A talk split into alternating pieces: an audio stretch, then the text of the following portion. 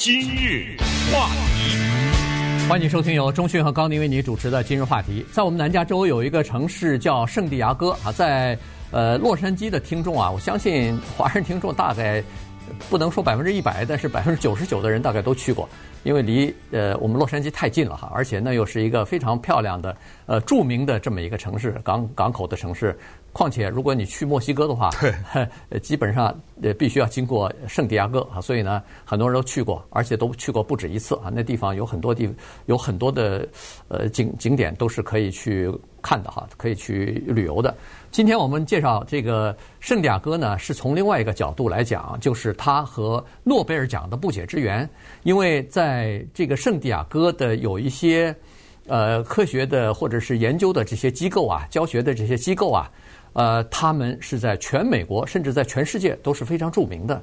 但是呢，有几个是和某一个人有直接的联系的，而这一个人他。在一九零三年以及在一九二零年，他投下来的建立起来的一个呃诊所、一个医院和一个海洋生物站，这三个投资变成了种子基金，变成了日后培养诺贝尔奖获得者的一些这个非常重要的研究的机构。所以今天呢，我们来介绍这个人。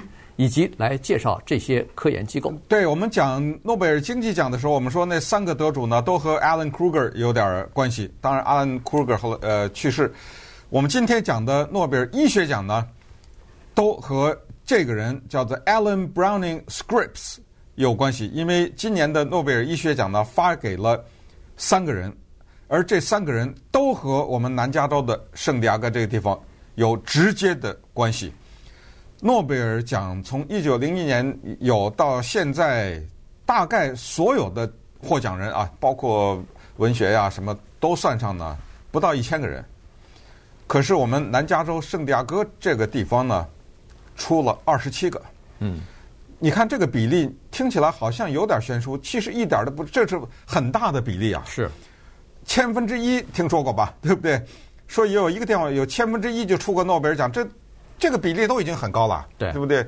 诺贝尔奖哪是千分之一的问题啊？可能是百万分之一吧，对不对？千万上亿分之一吧，就人类来说，那么就这么不到一千个人，他这出了二十七个，你想想这个比例是多大？都跟这个叫做 Ellen Browning Scripps 这个女性有关系。所以今天呢，小小的介绍一下，因为这个人呢，他的生活就切成四块。首先呢，他是在十九世纪初的时候的英国长大。或者中叶吧，那个年代长大，然后这是他的生活的第一个阶段。第一个、第二个阶段呢，他来到了美国的伊利诺州这个地方当老师。嗯。第三个阶段呢，他去美国的底特律这个地方呢办报纸。你看，这三个都跟他后来的事业听起来没什么关系。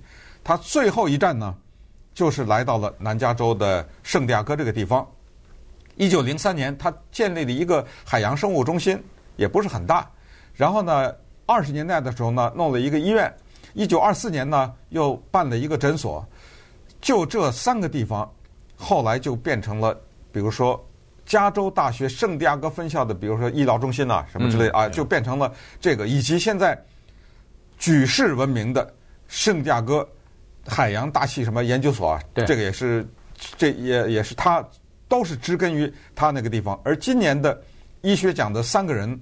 都是跟他的刚才说的这三个机构有直接的关系，而且他们研究的包括是什么神经科学啊，什么这些这些项目呢，也都可以追到那个年代。而且这一次的医学奖啊，跟经济奖一样，都是跟我们的身体就特别有关系。经济奖跟民生也特别有关系。他这个研究也是，我一看那个研究特别有意思，是研究那个触摸啊，就啊触觉嘛啊，这个触摸拿手摸人一个人的时候，这种感觉。是怎么发生的？向大脑传递，你摸冷的东西，摸热的东西，两个情人之间的拉手什么之类的，向大脑的传递的信息什么之类的，这种的研究，知道吗？对，嗯，疼痛啊，是冷热啊，触觉的这种叫做它是在细胞上，就在这个细胞受体哈，它怎么样把这个东西传给呃大脑，大脑就知道这样防止你受伤什么的，这个这个特别有意思。那这些咱们所说的二十七个诺贝尔。呃，奖金的这个获得者呢，科学家呢，他们是在他们从事科学研究的某一个阶段是曾经在这个 Script，他的这个这这三个呃研究所里边曾经待过待过，对，然后对他们获奖的研究有直接的帮助的，也就是说，他们获奖也可能他们得奖的时候已经不在这儿了，已经到其他的地方去了，但是他们得奖的并不是。他现在的那个，比如说大学那个研究所研究出来的成果，我们都知道。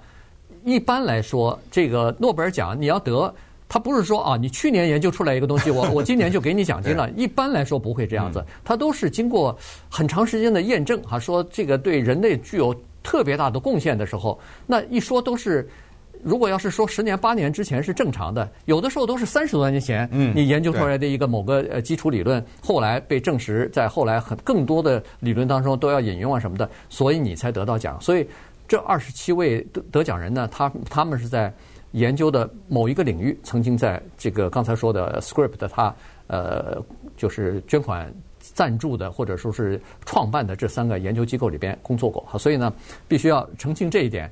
呃，我们才可以往下说。刚才说了，这个 Script 的这个女性呢，实在是很了不起哈。她呃跟着父母亲，这个十来岁的时候就坐的那个三三维的那个帆船呢，从英国在海上度过了她终身难忘的六个星期。这六个星期多少的风暴啊，多少的这个险阻啊，他们居然克服过来。就到了，哎，跨过大西洋了，就到了美国来了。这个真是了不得。来了以后呢，他首先变成了在当时的美国的非常罕见的，就是一个女性上了大学。这个当时也是非常少的，因为因为那个那个时候的女性都都还待在家里边，能能出来上个什么中学就已经了不起了。她是上大学的，大学完了以后，她家家族是办报纸的，所以呢，她就进入到她家族的报纸行业里边。因为凭借他自己在财经方面的呃这个呃天分吧，再加上他的这个呃触觉非常的敏感哈，知道什么东西是老百姓所关心、所想要知道的，所以他在家里边的这个呃报纸行业的对报纸行业的这个扩张啊，他起到了非常重要的作用。同时，他本人文笔还很好，是一个叫做专栏作家。对，而且他不光是在自家的报纸上。那时候他家已经有很多报，已经有有是一个报业集团了啊，有很多报纸了。不光是在自家的许多的报纸上连载，或者是转载，还在全美国的许多不是他家的这些报纸上连载。这个呢，在当时，尤其是在女性当中。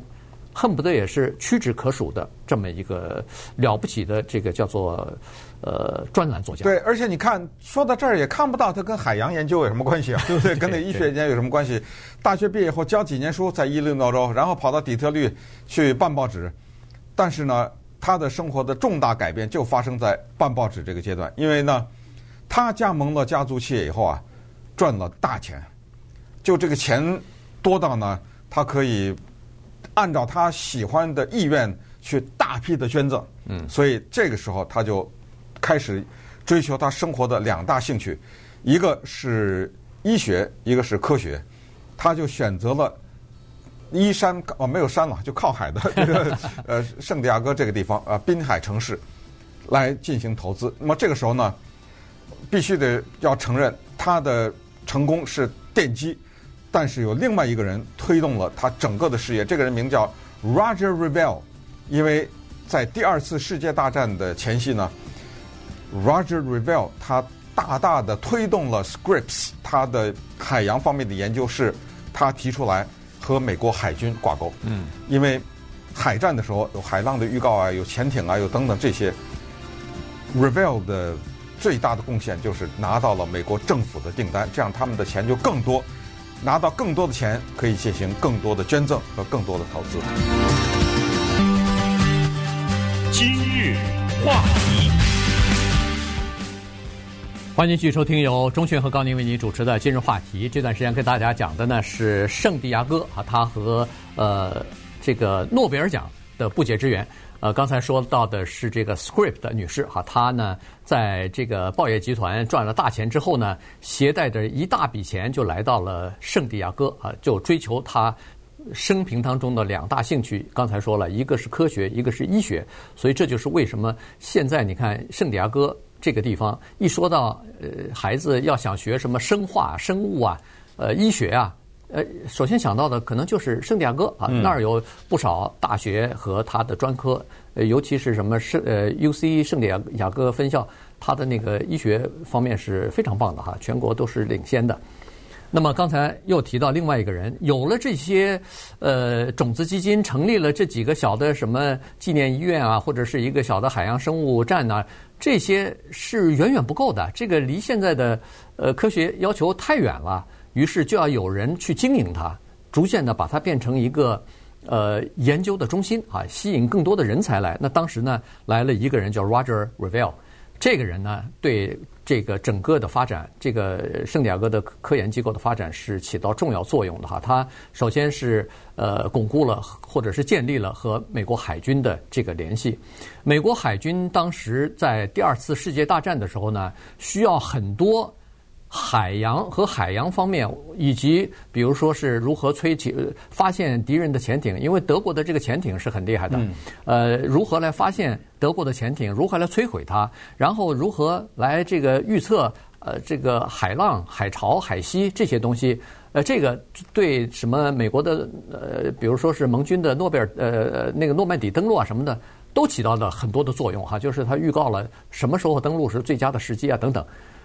所以呢，海军和这个呃圣地亚哥的这个研究机构，就是呃他们的海洋这个研究机构的这个合作呢，使得这个机构呢变成了全美国都闻名的一个科研地地方。呃，这个 Roger Revelle 不得了啊，因为他不是 Scripps 家族的人，对，对不对？不是儿子，不是女儿，但是呢，他能够发扬光大这个家族的整个的。对未来的一种设想，你想想，创办人 Scripps 一九三二年就去世了，九十五岁。对，他没有看到后来的什么二战呐、啊，什么这些，但是有了这个，咱们来数一数这个 Roger Revelle 对圣地亚哥的贡献，对人类的贡献，当然也有对美国的贡献哈。你看，首先呢，他对于海洋的研究大力的推动，然后就是广西人才，包括什么 Klaus Hasselmann。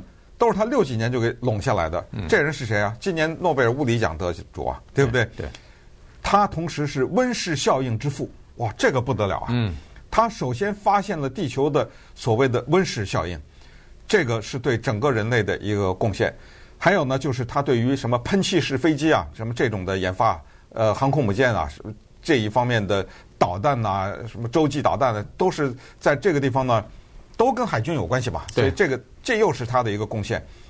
还有就是他对核研究，因为他笼络的人的当中呢，有若干是美国曼哈顿计划的科学家，对，就是当时研究原子弹的这些，对。当然他是用这个核能源呢研究民用啊什么，这也是他的一个贡献。再有就是说呢，他在吸引人才的过程当中呢，他特别注意。怎么让这些人才发挥作用？你举一个例子来说，有一个可以说是所有的人里面一个巨人，这个巨人在美国家家户户都知道，Janus Salk。嗯，Salk 一个人终结了一个缠绕着美国人的病，叫小儿麻痹。对，就这一个人，他发明的，他研究的那个疫苗也好，或者是治愈的方法也好吧，就疫苗嘛，就是疫苗。对，就终结了。这个病，你像连罗斯福都有这个病，对不对？对，就是这么一个人，他这么大的贡献。然后他来了以后，他说了：“我这儿的研究人员不需要教课，呃，过去都是你要做教授，你必须得教多少课，对不对？对，不用，你不需要教课。然后呢，你想做什么，你把想法提出来。”我就同意你去研究你这个想法，我跟你完全的研究自由，不是说，哎，我这儿四个项目啊，我跟着我的项目找人，不是，我找人，然后你要研究什么项目，我就跟着你走。结果在 sock 的这种领导下，下面这些科学家稀里哗啦的得诺贝尔奖，知道吗？对对，对，那个刚才说的那个 George，呃，那个刚刚才说的那个叫什么 George？呃，你说 Roger Revelle，Roger Revelle，Revelle。他还有一个贡献，就是他把这个 UC 啊，就是圣地亚哥哎，圣就是哎 UC 系统，就是加州大学校董会给说动了，让他们到这个 UC，就是在那个呃，就是到那个圣地亚哥去办 UC 分分分分校啊，这个也是他的大的功劳啊。有了这个分校以后，那就他们就等于是专业就并到这个分校里边，变成了其中的一个研究机构了嘛。所以在这儿，他就吸引了更多的这种人才了。他包括。它所有研究，它都需要有一个整个的一个系统的哈，就是说，它周围的生态也必须要配合这个东西。你比如说，在呃圣地亚哥，它是一个好的海港，所以很多这呃军港，所以很多的这种军事方面的研究，它就就来了。像呃刚好转这个。很多的东西转型转代的时候，都在这个年代发生。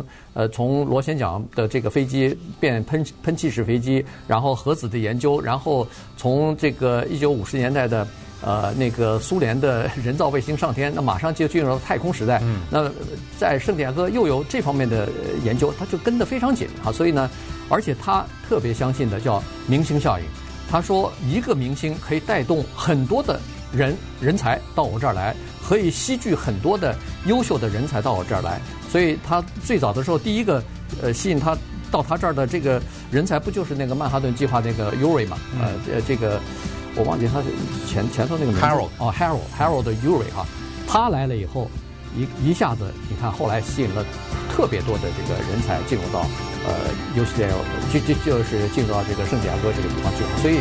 呃，今天跟大家讲的呢，就是这这么一个小小的摇篮，你看它培育出来多少伟大的人。